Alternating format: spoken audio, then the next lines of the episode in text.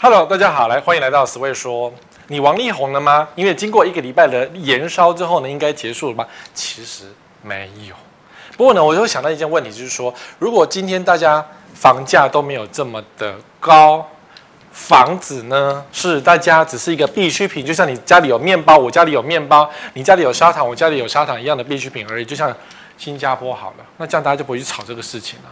争不争什么产啊？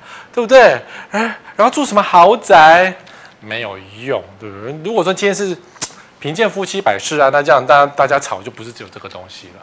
可是呢，我想的是说啊，政府在打预售屋是最近突然间被消灭的问题。因为如果我不讲，你根本忘记政府打预售屋了，你只会想到王力宏的续集，对不对？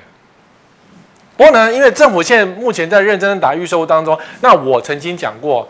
每逢选举就居住争议，所以呃，明年二零二二年大概整年度啊，一直到选举之前，大概都是居住争议的天下。也就是说，政府或是说在野党，或是甚至那个科批党，都会提出他们自己的版本，关于房价稳定这件事情。因为预售屋炒的实在是太无法无天，有多无法无天呢？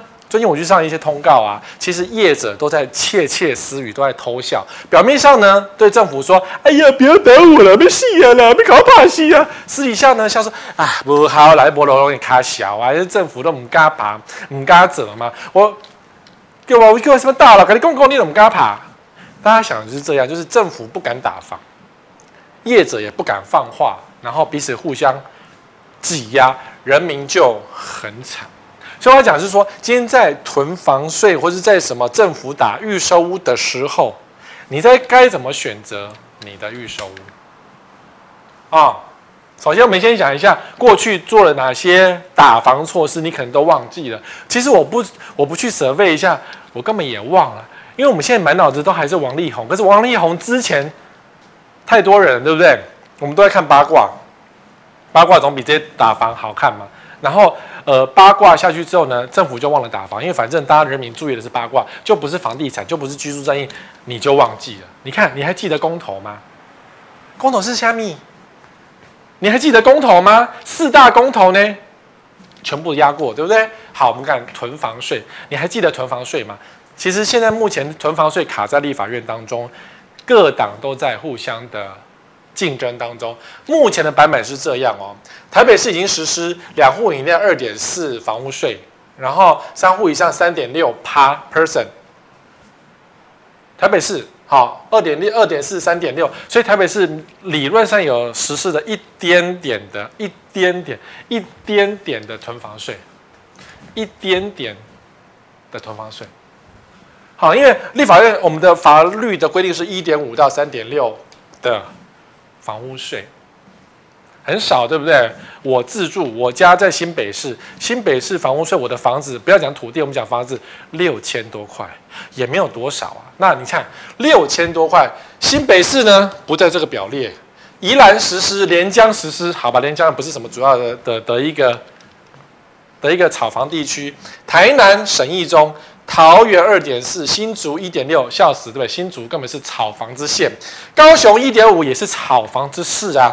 那桃园二点四，高一点点，一点点再来，来自一点点，所以都是一点点而已啊。那你看，嗯，新北市好了，纵使给我三倍的数字，一点五，我们讲两倍就不要三倍。一点五到三趴，三诶三趴，那我讲说我们家是六千多块，如果就我家的房屋税是一万出，我要不要囤？才一万出而已嘛，所以囤房税对台不是有没有效果？没有效果啊，台北市房子随便都是一平一百万两百万，你这个一点点跟我差没有差，所以我你知我知，全世界都知道，所以当然说现在开始有一些立法委员或是有些政党开始在。着重于囤房税的版本是要加倍，好，你看各党合各言而至，可是都是在作秀。因为我的版本是十倍以上哦，我的版本是十倍以上哦。如果你原本是一点五，那就是十五趴，你到三点六就是三十六趴，你的房屋税三十六趴，我看你怎么转嫁给下一手。所以大家想说啊，房屋税会转嫁给下一手，是，那是不够高才会转嫁。如果今天非常高，你怎么转嫁？比如说我的房屋税六千多块，然后囤房税实施，假设我今天被课的是六十几万，一百倍的房屋税，六十几万我怎么给下一家？下一家又不是笨蛋，我六十几万给他接，他就要接吗？我给呃，我给租，我给租客六十几万怎么给租客？租客怎么租得起？怎么付得起这个钱？他根本不给你租啦。所以你给的够高，就没有办法到下一手。如果你只是打了一点点，当然是越打越高。当然是给下一手去，让买方去承受，或是让承租客去承受，然后就越搞越糟糕。你看，曾铭宗跟费鸿泰，国民党非自住商店调高到五趴，全国归户四户以上不得低于五趴。五趴有很多吗？一点点嘛。虽然比三点六多一点点，台北市最高是三点六嘛，多一点点。但是五趴有差吗？这不叫囤房税，这根本就没有。没有打击到，这才一点点哈。郭国文与林楚英自助降一趴，OK，我觉得自助怎么降都可以，因为自助嘛，一人一户合理。非自助条件到二到四点八，这也太烂了吧？二到四点八算什么？烂透了。李贵敏非自助一点八三点六，十户以上才课三点六，这个更烂，连作秀都不会做。十户以上三点六，你根本就不要去玩这件事情。杨琼英自助到一趴，OK，非自助上限调高至四点八，也太烂了吧？四点八有差吗？三点六到四点八，多那一点点有差吗？你大脑想想好不好？好，时代力量，全国归户自住一趴，二三户一点二，好，我们现在是一点二嘛。超过三户以上差别税率最高为十户以上六到十趴。其实一开始我就跟时代力量讲说，三户以上都十趴以上。但时代力量会觉得是说十趴要要要下这么重，然后人家就会可能过不了，因为你要太重，立委群起反抗就过不了这样。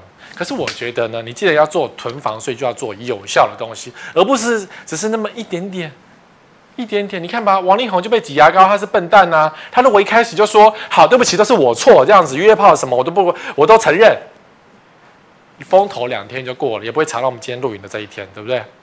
对啊，你自己爱被挤牙膏啊。所以我觉得今天囤房税如果要有效，一刀毙命。就搞到全国不敢囤房，那不是更好吗？为什么一定要囤房呢？不会把所有的房地产投资个赶到股市吗？这样子大家不是很繁荣吗？对不对？不要搞到大家都住不起房子啊！整天为了争那一点点的豪宅。如果每个人都有房子，大家都不用争豪宅。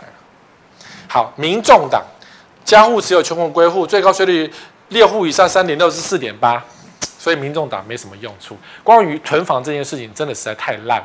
因为台北市目前只到三点六啊，那那民众党只三点都是四点八，就是没有效果啊，超烂。好，赖士宝十户以上八趴，我觉得他要说服他自己党内的人的想法，还会比较好一点，不然就是属于个别放炮。但我觉得十户以上八趴都不是重点，因为十户毕竟是很少数的人，你要让大家不要去做囤房这件事情，才是囤房税最重要的事情。所以呢，你说好，一人第三户以上开始课高额囤房税，比如说第三户十趴，你可以囤房，你可以很有钱买房子没有关系，你多缴点税给国家，国家来帮他做大家做建设，我觉得是合理的。如果你今天钱很多，你当然可以囤啊，可是就是不要让钱没有这么多人，他也去玩这个囤房的游戏。你搞到那种十户八户那种，那都是赢大户，他也不在乎这一点钱，你给他三百趴，他都无所谓。所以囤房税目前各个版本，但我个人觉得好啦，最严格是时代力量，可是时代力量是小党，有什么用呢？就而且我觉得也不够严格，因为这样推出来的囤房税其实效果不大。那当然呢，我们今天打房或是让房价不要再继续涨上去，不是只有靠单一的囤房税才会有效果，要靠各种方式下下去才有效果。南海为什么失败？南海都是被爬不会爬啦，真的要打下去，那边爱爬给税离这样。所以才会越打越高。你如果今天囤房税只调到三点六，那多出来的一点二到三点六这个多出来的税率，绝对是转嫁到买方或是到承租方，绝对是。那如果乘上一百倍呢？你要怎么你要怎么转嫁？你懂吗？这才叫囤房税，因为它是属于惩罚性的税率。好，再来。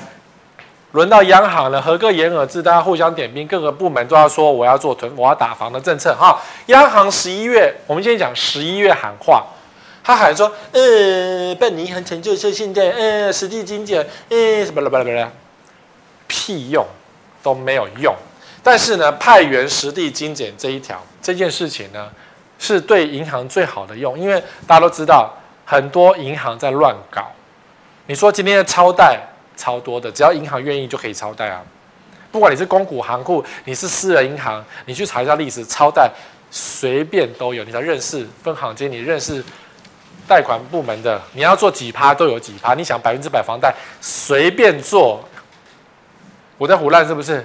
我没有胡烂啊，随便做啊。所以央行是一个最没用的单位，可是央行觉得很衰，说我管银行，你叫我打房，你不是很奇怪吗？内政不不打，然后行政院不打，叫我央行打。所以呢，央行十月份又打了一次，这件事情略略一点点影响，但其实不大，是因为他开始讲了，首购呢现在利率是一点三，很低，对不对？好，八成，然后二房第二间房子利率高一点了，一点六了，然后三房以上呢，一点七，再高一点点，好，用利率差别利率来希望你不要买那么多房子，但这件事也蛮好笑的。今天我这么有钱，我管你一点七、一点三，我就买啊，我就囤啊。刚五差，呃，十二年前我买房子的时候，利率是两趴，照买不误，对不对？然后再更走，在十年以前，呃，台湾房价涨最凶的时刻是十趴的利率，十趴哦。所以你说一点三到一点七有差吗？没有差啊。那当然是说，对于贷款银行来讲，他会觉得哦，反正我多赚点利息嘛，有什么关系？所以这招没效。那怎么办呢？开始又被定啦。所以央行于是呢，在上礼呃上上礼拜，这就叫做十二月的打房，又推出一个新的东西，叫做第四波的房市管制。这一波的管制讲了什么东西呀、已有好。我想修正前、修正后有点小，对不对？导播要放近一点啊。好，公司法人买住宅贷款四成无宽限期，修正前、修正后都一样。好，这目前是这样。然后再呢，一般的人两户以下的豪宅，从五点五成变到四成。两户以下，好了，就是买豪宅，豪宅才不在乎这种成不成呢。三户以下呢，房贷资购资好没有差，因为豪宅一般的人呢，特定地区第二户购物没有宽限期。那这是之前的哦，现在是继续沿用，就是六都加新竹县市第三户购物贷从五点五变四成，所以影响比较大是这个第三户购物贷款，我原本贷款可以五点五的，然后没有宽限期，变成只能贷四成，一样是没有关系。所以第三户从贷款从五点五到四成，你觉得有差吗？我有这么有钱买到了第三户，然后你我原本有第三户可以不是贷款八成，贷款。五点五成，现在变只能够贷四成的贷款，我刚五差。现行是这样做嘛？现行是如果我要炒房啊，我就把房子登记在我妈的名下、我爸的名下、投资公司的名下、我儿子的名下、我女儿的名下、我好多小三的名下，不就得了吗？不都是这样子搞吗？如果真的很有钱，全部都是英属开曼群岛这样子免税的地，所以有什么差？对不对？如果今天真的央行要打房，如果他要打房，那全部通杀嘛。第二户不准贷款，可不可以？敢不敢？你这第二户要自住，那第三户不准贷款，可不可以？试试看嘛。如果今天我们贷款很严重，就是呃，央行担心说金融单位呃以后怎么房子呃房贷有房价反房贷还不出来，然后要破产，所以银行就是蒙受损失。好啊，第二户不准贷款，通通我们只能贷首购。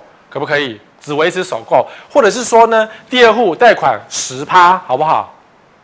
形同不能贷款的意思嘛。所以这些跟首购跟换屋都没关系，就是你名下有两户都没有差。央行没有要管你名下一户两户这种人，名下三户的呢，对不起，这些三户的人都很有钱，他根本也不贷款，他无所谓，所以你打不到他，对，这我们用膝盖想都知道嘛，好。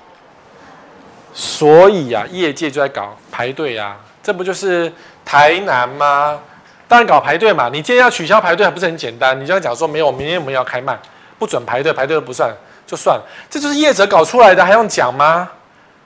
对，放话出去说什么啊、明天几点开卖的，不是人就排队了吗？然后当然是大家就会拍照上传，这不就是很常见的事情吗？所以业者瞧不起政府是这个案子。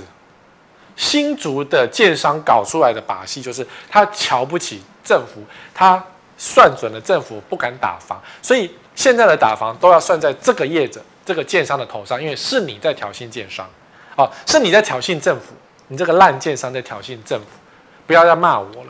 每个人都骂我说死位都起厉害了，政府真的打房都起厉害了，不是，是这个新竹的建商在挑衅政府。好、哦，当然那个排队后来知道嘛，对不对？那个排了老半天，这么多户看起来不止，结果呢，那个地震处长说只卖三十几户，然后过一天，然后说突然说卖的比较多，可是都是购物意向书，不是签约的合约书，他还在玩红单呐、哦，他以为不叫红单，叫购物意向书，就不是红单了吗？你去签约嘛。所以这件事情还有得搞下去。好、那这个后来呢？内政部终于被挑衅成功了。我们花信群也不是笨蛋，因为业者挑衅，他只好做一些事情，免得他骂到满头都是包。所以花信群推出了预售新五条的打防措施，这就是上礼呃上上礼拜哈，就是反正播出时间是有 delay 了。好，这个是预售新五条的问题。工会没人讲话，好，工会没人讲话，为什么呢？因为有打到一些哦，然后舆论呢被王力宏盖掉了，所以舆论怎么吵也没有用，反对声浪讲再多也没有用，所以这件事情呢，感谢王力宏。我要为什么讲王力宏？要感谢王力宏，让反对的声量不见了，让这一条有可能未来在立法院的院期可以过关。啊，这五条是什么？第一条，禁止预售换约转售，违者在案户罚五百五十到三百万，就是预售屋不能换约了，很好啊。预售不能换约，这你就不能过去炒作啦。你要换给你妈可以啊，什么二等亲可以，可是我就说，经由这样子买卖不能换约，那就不能炒作。只要建商愿意配合，预售屋是买谁的名字，等到那个移转又是谁的名字，只要建商愿意配合，这件事可以做到集合的。就是我预售买十位的名字，等到交屋的时候，你不能够换成别人的名字，那就是那就是转让嘛。可以集合的抓到五十到三百万，那我就白赚一通啊。好，这句这个只要集合就可以做，但没有集合就没有效果。第二个，限制司法人购入住宅，哈，这个这一招也蛮强的，我觉得这招可能过不了。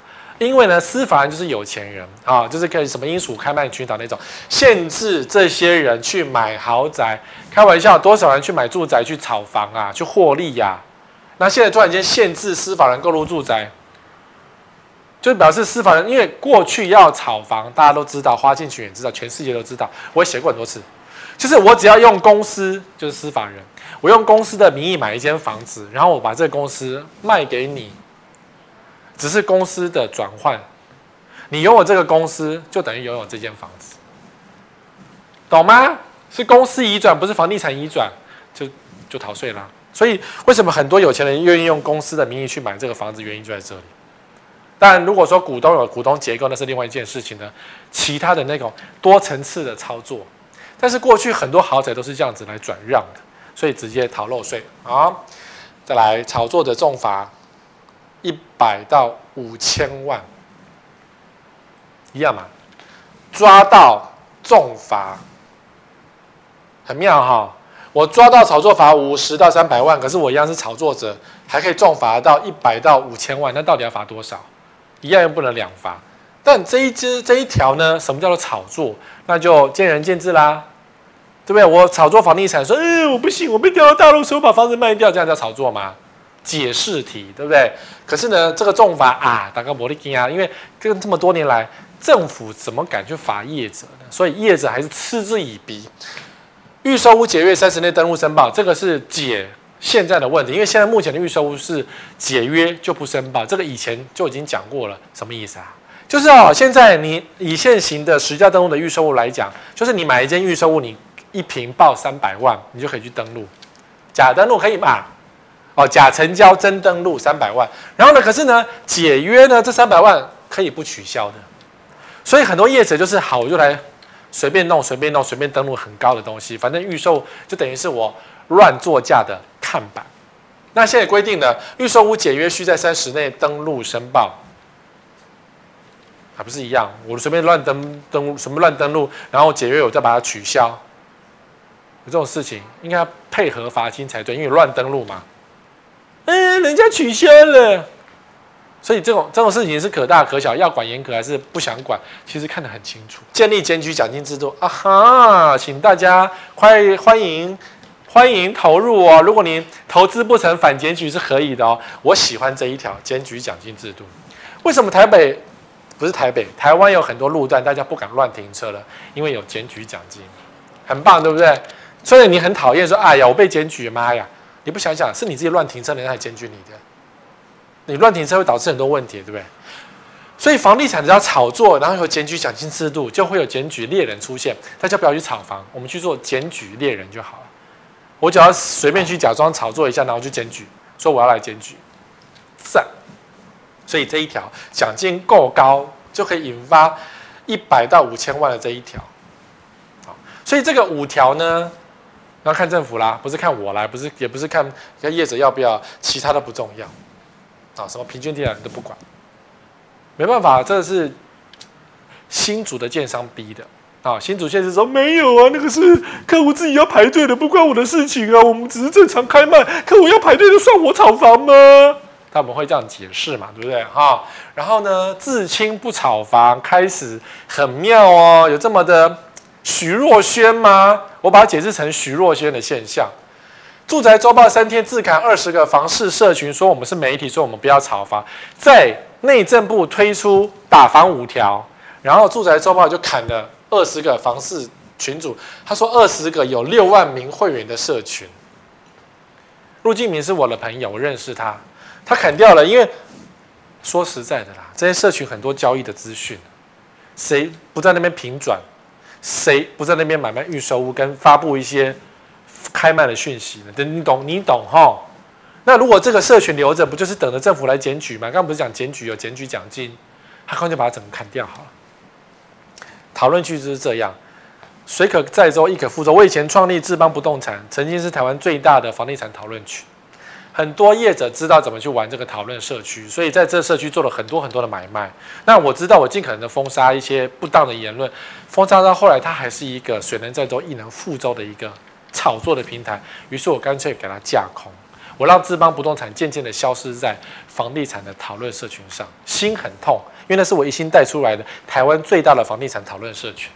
但是我知道业者太，业者只要有能够有人的地方。就会有来炒作，就像现在的 Mobile 零一一样，你要利用这种东西才太简单了。所以陆敬明杀了他，好，杀了他是好听，实际上就是干脆把所有证据全部淹没掉。那以后呢，我也不要去帮助你们炒房了，好不好？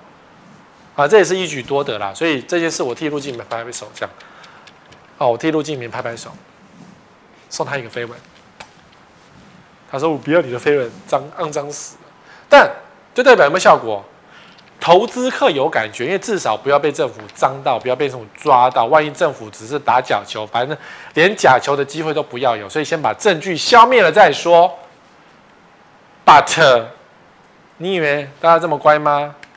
马上就有人赶快呀、啊，快跑啊！专任可换约，逐客润哦，哒哒哒哒哒，有没有？潮男可换约，通通是可换约，就就炒房啊。这个就是炒房证据啊，马上都换约啊，换约啊，那以后就不能换约了嘛，预售不能转让嘛，不能换约嘛，懂吗？如果他是红单，那不就是直接要抓到？我说如果他是红单的话，你不是抓到玩红单的证据？所以现在目前大家还最后逃命，但我觉得政府做这件事情有一点意思啦，就是我先放话，先让你逃命。如果你要逃命，那代表我做了成功。那你如果短时间内没有在炒房，我可能就渐渐的不要去立案。但是你如果只是淘三只猫、五只猫，薄利太小利，那我真的就打下去。那目前的情况是呢，大家且战且走，看看，其实也没有很多哎。所以目前这样，禁止预售欢愉的威力在哪里？我们先讲，假设他真的做下去，因为业者实在是欠打，真的房地产业者真的很欠打。我自己是业者，我自我曾经是业者，我知道业者有多么欠打。好。禁止投资预售换约，就是不投资预售屋，只自住，那这个市场就萎缩啦。我估计啦，自住市场跟那个投资市场大概三比七吧，我估计。所以如果七不见，那只剩三，那市场就萎缩啦。那大家的预售屋就没有这么蓬勃啊，预售屋又不能住，它只是个期货而已啊，对不对？所以只剩自住，那这个预售但这个价格就很难涨，因为自住不会换来换去，我只是想租个房子，我换干嘛？我们只是要买房子住而已，啊，就没有投资了。偷偷更名等被抓到，哎，这个是中文啊，偷偷更名等被抓到，跟偷偷更名等被抓到啊，这是我中文写不好，我们跟李静来学习，偷偷更名要等着被抓到。因为说不能换约，可是业者还是照样跟你换约。反正呢，政府又不知道我在换约。那政府有查再说啊，查到再说啊。过去不是超贷也是这样子吗？政府有查到再说，所以这个就是等着被抓到再说。大大大家还是私下继续换约，反正你又不检举，我不检举，我要做房地产投资，我也不会检举啊。所以有检举这件事情也很重要。民众检举说对不起。我换约，请罚建商，这件事情才有效果。哈，用意向书继续炒作，目前是这样。我们是意向书，我们不是红单，我们不是合约书，我们只是意向书。政府说不能说炒红单，我们用意向书。现在业者态度就是这样，就是红单是购物预约单，它是一个预约单，就是我花钱定金定下去这个房子的，叫做订单。意向书是我只是想要买这个房子，我只有意愿哦。所以现在业者用意向书来规避责任，但事实上，意向书那些红单的卖 gay 啊啦，这个这这个东西啊，台南已经抓了一样，你要罚就是会重罚哈，这个就是你只是换个名字，可是呢，万一我们这个内政部的这个打房五条通过呢，他可能又会换成别的名字，比如说用用呃意向书的意向书，反正随便掰名字，然后看政府要不要罚，对不对？道高一尺，魔高一百丈的意思是这样，盖先建后受。这目前有一些比较善良的建商说：“哦，预售不能玩了，算了，那我先签后售好了，这样才能够住啊，盖好再说嘛。”我说：“为什么很多房子预售屋就盖好就血流成河，开始血流成河是真的，开始漏水如成河？为什么？因为你预售卖好好，建商就乱盖一通，乱盖一通，那投资人我是自住客，你都会靠。”考我把赛，所以我就叫你不要买预售的原因在这里，减少很多很多预售纠纷，很多纠纷就是卖太好啊，然后建商乱盖。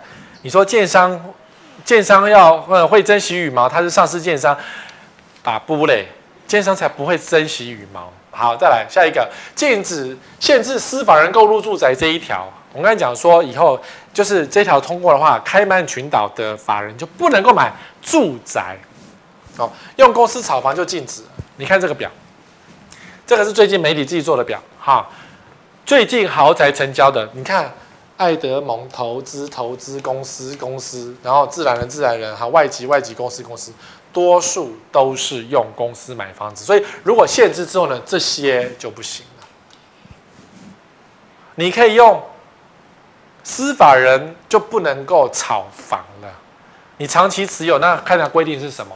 因为我看那个版本是说，司法人不能够买超过五年的房子，就是私法人买房子五年内不得转售，不得转售，才用了这个字眼。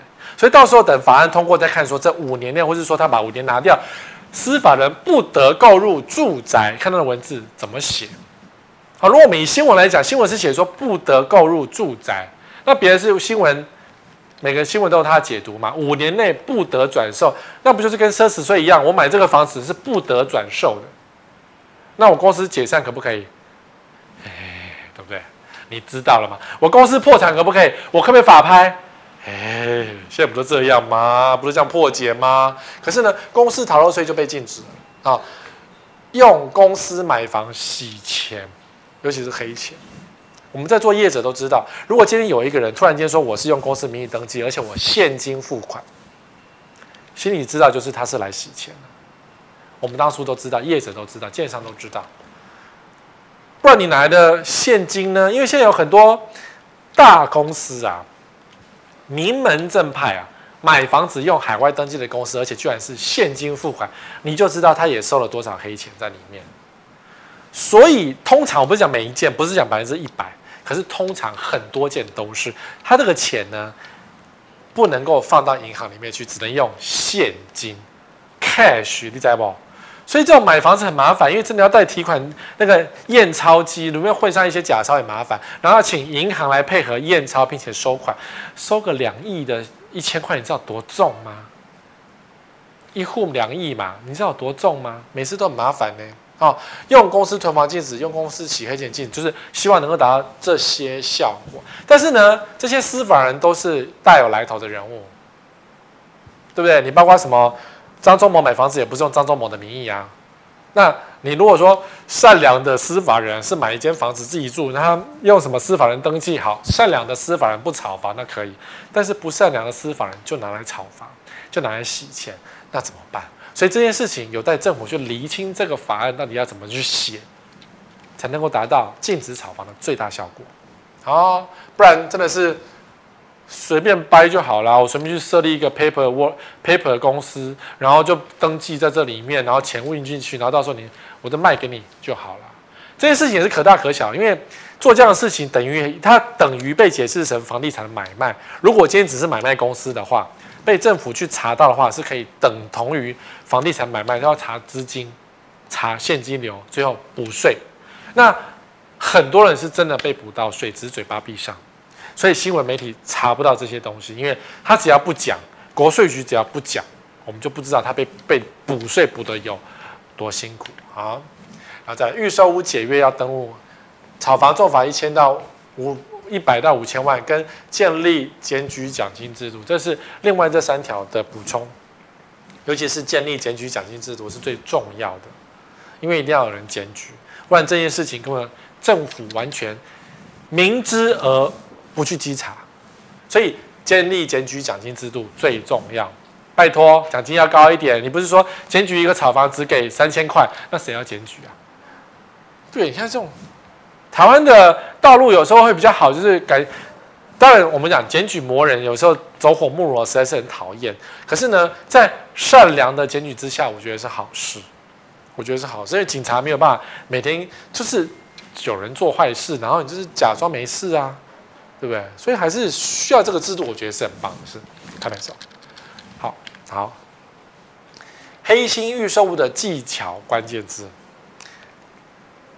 现在如果你还是要买房，我觉得听到前面的政府打房的一些政策，最后你还是想要知道是说，到底哪些叫做黑心预售屋？现在这个时候，right now，如果你这个时候一定要买一间预售屋，那有一些关键字出来，它就是黑心的买房。他的交易就是黑心的，你就是一个阿呆，你就是那个韭菜，这只是意向书啊，然后就签下去。因为真的有些善良的、蠢的网友说：“我不知道啊，我买个房子签个约，我是都要买房子，我要签约的啊。”然后他给我签这个意向书，变成我炒房了吗？是，就是这样。买房子就直接签约，买什么意向书啊？所以如果今天跟你讲说这叫意向书，那百分之九十九点九九九九九，它就是炒房行为。好，拜托哎。意向书跟炒房是划等号的，意向书跟订单跟红单都是划等号的。不要以为意向书三个字不等于订单，不等于红单。政府没有这么好糊弄，它可以解释，它有解释的权利。懂？第二个，帮个忙，先不要登录啦。我们现在很忙，就是说，呃，你现在这个价格很低，嘘，你不要登录，我就给你便宜，嘘，有没有？这都是骗人的，因为你可能要买最高价。真的，我有听过这种悲惨的故事。他还签了保密合约哦，因为销售人员跟他讲说：“我这一户便宜给你，但是你不能够讲，你嘴巴要闭上。然后登录呢，我晚一点再登录，反正政府暂时不太会罚。那没有登录也就算了。那那等到政府招到，我们再补登录，因为我们可能就不小心操作失败这样子。帮个忙嘛，拜托，我就便宜给你。”你只要听到说“我便宜给你”，你搞不好就照做。但是这就是违法的哦。什么不能不登录哦？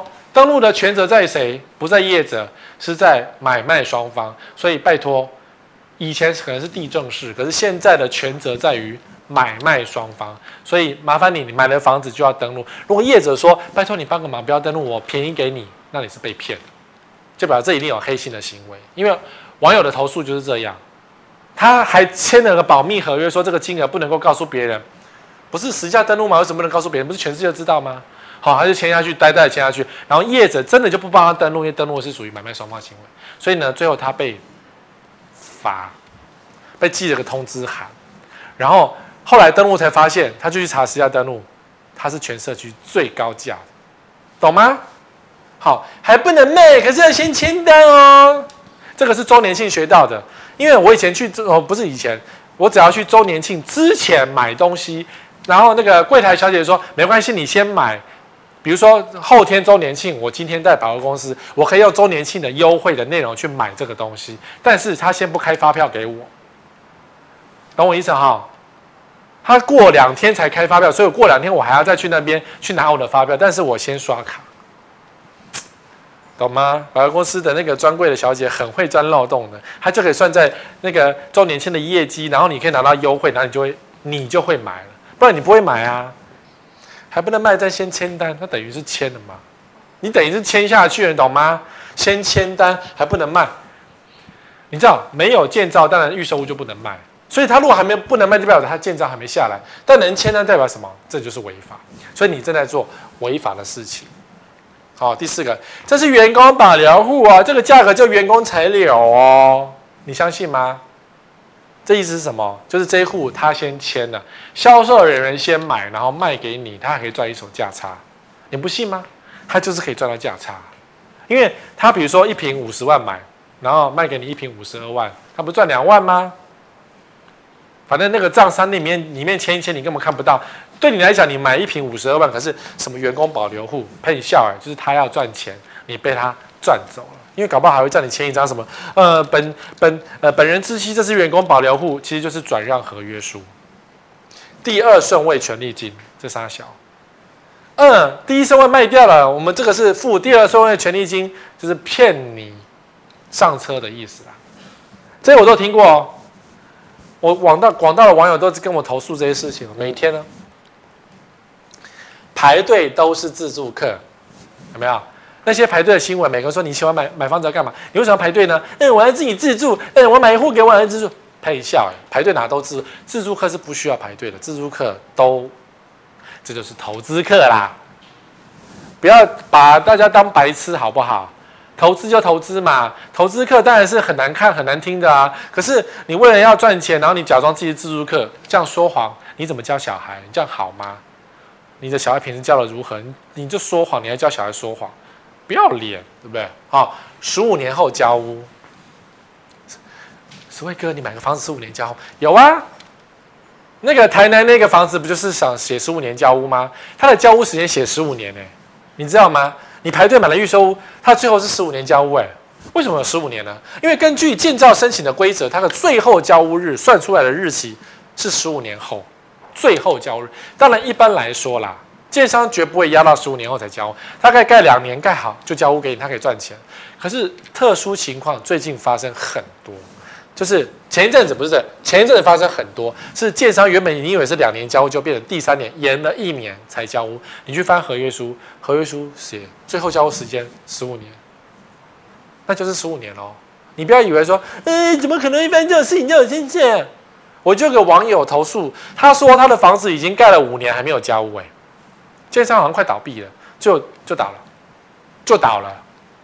可是他的合约书。还没有到期，所以他不能够跟建商催告说：“拜托你赶快早点交屋给我，好不好？”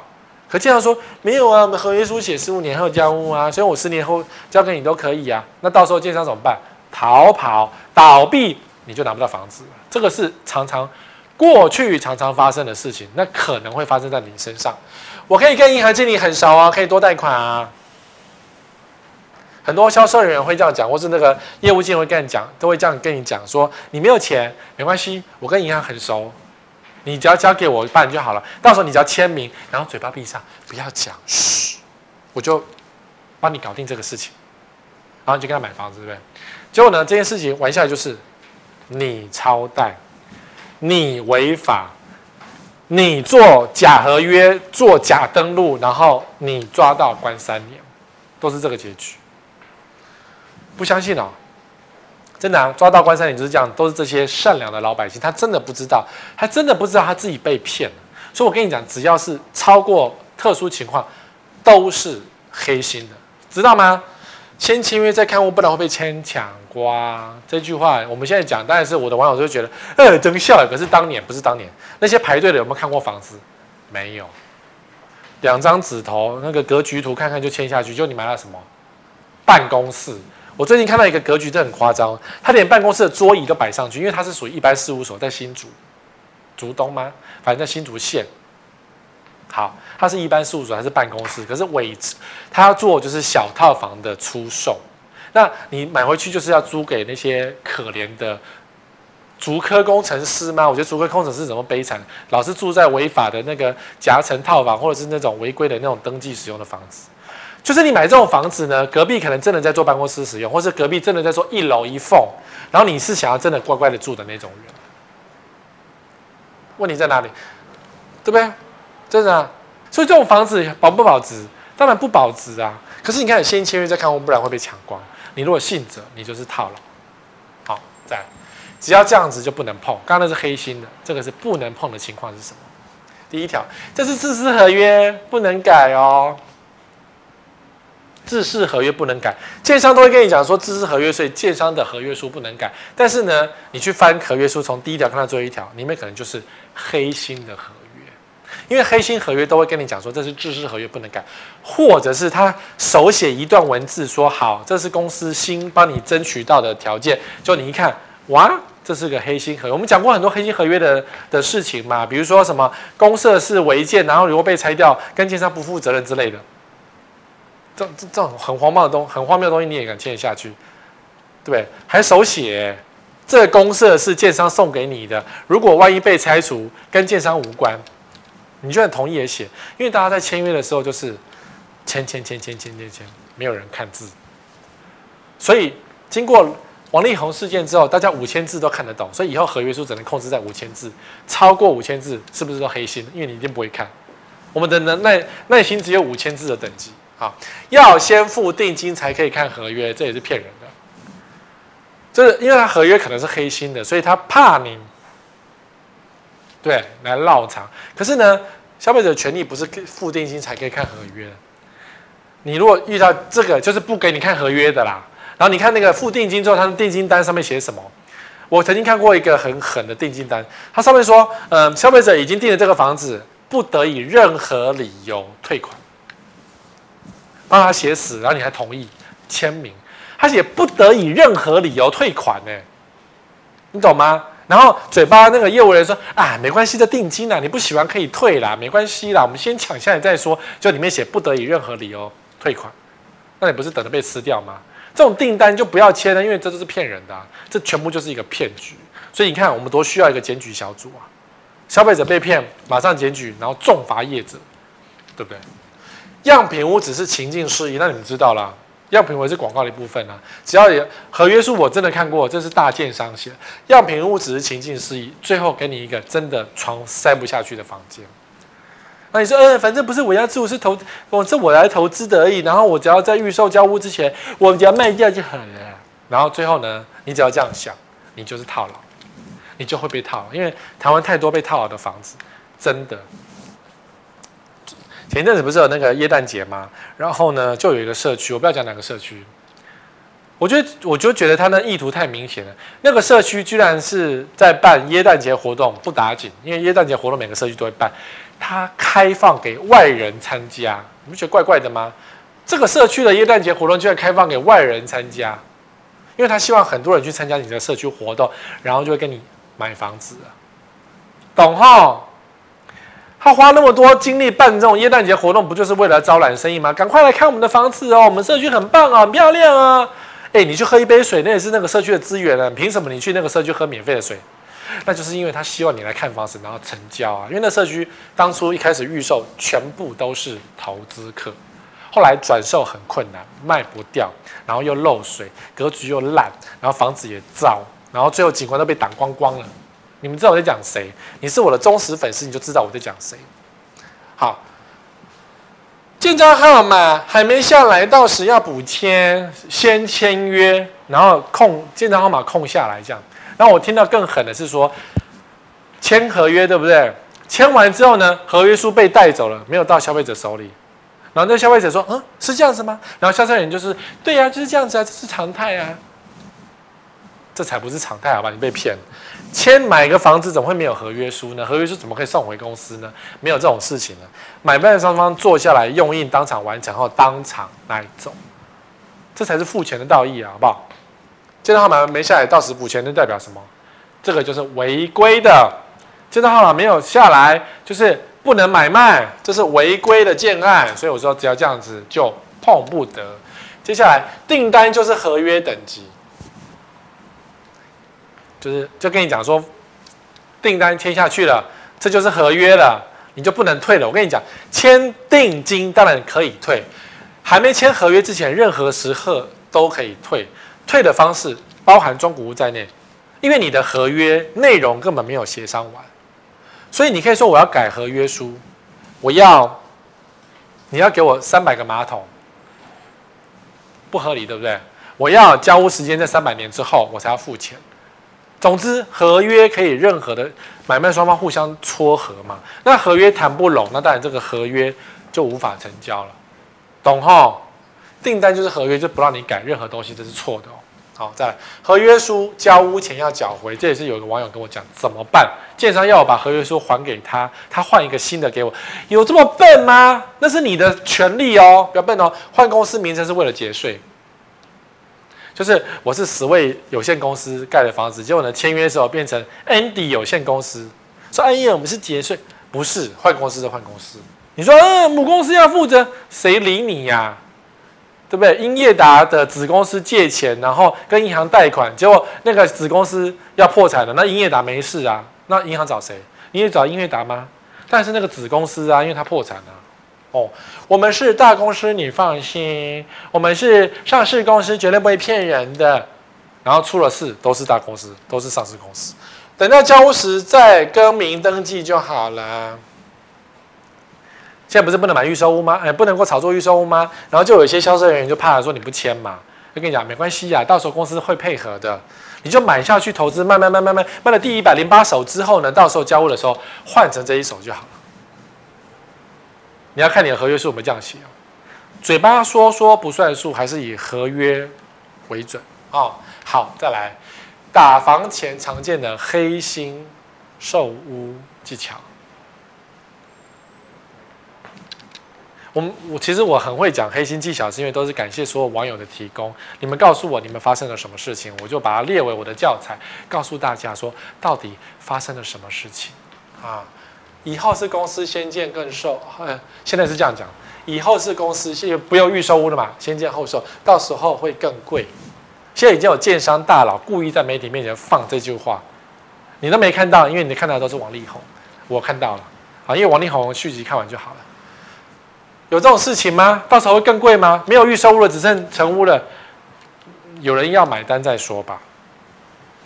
有人要买单再说吧。所以第一句这就是一个胡烂的一个文字啊。第二句这是最后平转户，到时候更会。什么叫平转户？就是我这个这个预售屋的合约我买了一千万，然后呢平转嘛，就是一千万转给你叫平转，平平的转。好，然后你去。这些东西买预售的时候，有时候呢，因为销售人员跟投资客太好了，你买不到正，你买到你买不到公司户，他会跟你卖，他会卖你投资客手上的货，因为他可以再多赚一手 commission，他可能那个奖金比公司给他更高，所以我听过有这样的卖法，然后说这是最后的平转户，投资客不赚钱，他要逃跑，所以这一户转让给你，但实际上是如此吗？有可能你拿到的是合约被篡改过的东西，就是你拿到是假合约，或者是说建商跟投资客先讲好，然后给你看假合约，但是最后跟你签另外一个版本的合约书。总之，只要是另外版本就是不对。公司规定下个月要加价，这是最后低价户。这一句话最近这个月讲很多了。公司规定下个月要加价。这个时候就常是这，因为下个月下个月打房嘛，所以下个月加价。那这个月没有打房，所以这个你赶快买，没有货了。就像那个要卖金那个什么要卖车的时候都说没有晶片了，结果大家还是疯狂买车，车子还是一直出现啊。我觉得很奇怪啊，不是说没有晶片吗？那为什么我这款车还有嘞？有没有？如果没有晶片是大家都没有，绝对不是只有这款车有这种事情。可是为什么只有这款车有？那表示公司要主打这款车的销售。那就是有晶片啦，什么叫晶片缺货？你懂得。好，这一户是我的奖金户，看你诚意转给你。很扯哈，什么叫奖金户？没有奖金户的说法，也就是说，销售人员已经买了这一户房子了，他当初先定了，那有没有定呢？嗯，在他嘴巴说我定，你怎么知道？所以他讲讲金户，比较委婉的说法，看你诚意转给你，所以你可以买到这户房子，那就是你要付他孔明秀啦，这不是很明显？你要给我佣金，你要给我加价的房价，房子不让你杀价，你干嘛跟他买啊？你是攀他吗？嗯，以上只要是成交都是喷了，好，明天统一开盘。今天先抢先赢，这就是骗傻瓜的说法，对不对？你看那个新桃新竹啦、台南呐、啊，不是说明天十点开盘开卖吗？先抢先赢吗？不是新竹有个案子，台中有个案子啊，不是说两房售罄吗？销售人员大声嚷嚷说两房售罄，结果呢，消保官一查只卖掉一半，那你是白痴还是潘呐、啊？对不对？好，先自备十八万，到时候交屋钱早就赚钱卖掉，就是骗你成交的一种方法。你只要有十八万现金，你就可以买了。真的吗？对啦，你相信大哥没错啦。当然，对不对？然后大哥就会拍着他的胸脯，然后大姐拍着他的胸脯。为什么都要拍胸脯？到时交屋前你就赚饱卖掉，就是你套牢了。不要那么呆呆被骗，因为真的很多人就是因为这句话而被骗。十八万谁都有。丢进去房市，然后结果呢，有去无回，而且你买到的是天价，你想要加价卖，根本就没人理你。哦，你要合法的合约，就一定买不到房子。这句话我也听过哎，你要合法的合约，真的很想骂脏话，对不对？为什么我们签的合约都是不合法，都是违法的合约？你要合法我就买不到房子，这个是销售人恐吓你，你说不行，我要改这个字句，我要以内政部版本为主，我要以十位哥告诉我的为主，然后他就说啊，你买不到房子啊。那就不要跟他签，拜托。嗯，这房子我很喜欢哦。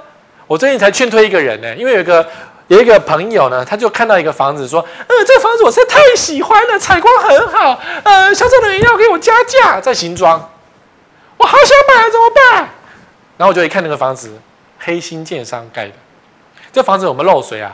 我马上提醒他有没有漏水，你去看一下。他没有看有没有漏水呀。那个是黑心现在，而且我在论坛已经看到那个社区已经漏水了，然后他竟然说：“哎，这个房子我看了好喜欢了。”你是白痴哦！我跟你讲，你是白痴哦！只是大家朋友不好意思直接骂你是白痴哦哦！你不讲谁会知道？很多都是这样子啊，就到时候呢，谁检举？建商检举自己。所以现在很多建商说公设被拆掉，因为公设是违规的，公设是不合法的。然后结果政府派人拆掉，谁会去检举自己的公设呢？只有建商自己，因为他跟管委会，他跟住户谈判失败，他给住户一栋会漏水的房子，然后呢，因为漏水他不想修嘛，他就开始你敢跟对我怎样，我就把东西拆烂给你看，反正我们依法合约嘛，是不是？所以那种拆公设大概都是这个样子啊。好，最后。会让你吐血的预售屋结果是什么？你会吐血的，公设被拆光，是不是？然后你去告啊，建商这的态度就是你去告啊，啊，是不是？你去告啊，就是这么烂的没有？我就烂呐、啊，真的很多出事上市建商名门正派就是我就烂呢，我就蛇丸呢，就是这个态度。所以蛇丸为什么这么红？因为建商就是这个态度啊。刚江屋就漏水，对不对？保家。啊不止很多，超多的，大家都漏水，双人床放不下，真的很悲惨。我们认识那个室内设计师来过我们节目，就是这样。他负责做那个案子，真的是很恐怖。最后他绞尽脑汁才把客人的双人床塞下去，不然你要拆墙壁，为了放双人床，有大梁，租不掉。是你买得到便宜，但你。租不掉，谁要租你的烂房子？或是你想你买一个房子很贵，然后你想一批一一户五万块租给别人，谁要花五万块给你租啊？哎呦，外国人哪来的外国人呐、啊？没有人呢、啊。那以后武汉肺炎结束之后，你房价就涨了，以后再说嘛。到时候都是人呢、啊。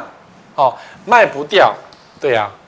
接下来建商倒闭，建商不会倒吗？会啊，那个卖很好的中和那个建商倒光光，倒到现在房子还是没有办法、消费者求偿无门了。你成立自救会没有用，因为建商倒闭还是会倒。你不要以为这个时候景气建商不会倒，建商就是有些烂到说他大卖之后钱收完，然后把所有贷款全部贷光之后呢，还是倒闭了。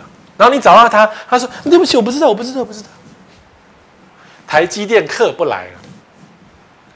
就是台南人醒过来，因为台南人会发现，对呀，安平是一个海边的房的城市，那为什么台积电要住那么远呢？突然醒过来了嘛，安平就是安平嘛，安平应该卖安平的价值，安平不是卖台积电价值的。那台积电呢？大家忘记了，对不对？好，三年就沿海，是啊，只要看海边。靠海就会有盐害，靠水就会潮湿，这个是千古不变的定律。你不要以为说什么科技发，我听过科技发达的说法。销售人员说：“哎呀，现在科技这么发达啦，你看海边房子也不会坏掉啦，拜托，所以跟欧北共呢，你根本不懂营建，你工人什么回溜了？然后就那房子一年就盐害。我们都有在长期注意啊，你骂我，我都有注意到啊。所以你骂我越深，然后后来我去观察你的房子，你的呼气呀，哦，房价惨赔出场。”厂赔有厂赔的故事有没有？还是很多，我们只是没有在做，媒体有在做。台北还是很多产赔出场，你说新庄，你说什么？台北市的中山区，呃，很多地区都还是有房市产赔的状况，懂哈？好，所以最近在政府正在打房，那呃，虽然被很多讯息给掩盖过去，比如说宜兰高铁选址了，确定了，你知道吗？你也不知道，对不对？对呀、所以，然后一月七号，十位哥在国家音乐厅有一场演出，你知道吗？好吧，你也不知道，因为又被盖掉了。所以欢迎去，不是，它不是 OpenTix 售票系统买。反正我我已经公布在我的脸书粉丝团了哈。下个礼拜也就有也有件大事要跟大家宣布，但我下礼拜再告诉大家。希望大家耶诞节过得比较开心一点，然后跨年的时候多餐一点哦。下礼拜同一时间再会。